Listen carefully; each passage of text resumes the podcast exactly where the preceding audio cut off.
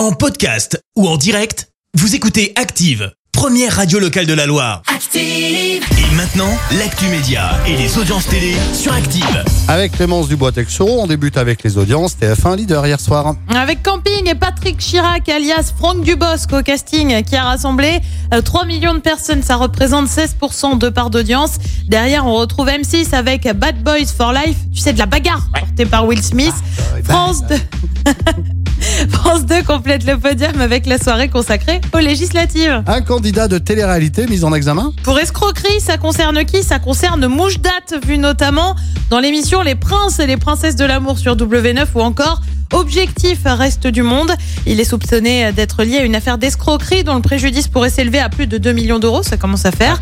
Il est soupçonné d'avoir fait de faux documents pour obtenir des prêts et faire tourner sa société. Il a été placé sous contrôle judiciaire. Direction BFM maintenant avec celle qui prend la décision de partir. Natacha Polony arrête sa quotidienne sur la chaîne d'infos en continu. On le rappelle, elle était à la tête de Polo News depuis août dernier, du lundi au jeudi de 20h à 21h. Euh, Natacha Polony affirme avoir rempli tous ses objectifs. Et ce soir, qu'est-ce qu'il y a de beau à la télé? Eh ben sur TF1, c'est le match de la France face à la Croatie dans le cadre de la Ligue des Nations. Sur France 2, c'est la série Meurtre au paradis. Sur France 3, on s'intéresse à Albert Ier de Monaco avec Secret d'Histoire. Et puis sur M6, c'est Marié au premier regard. C'est à partir de 21h10. Merci beaucoup Clémence, on se retrouve tout à l'heure 10h, ce sera pour l'actu. Dans un instant, vous allez jouer, oui, vous allez tenter votre chance avec les terrasses de l'été.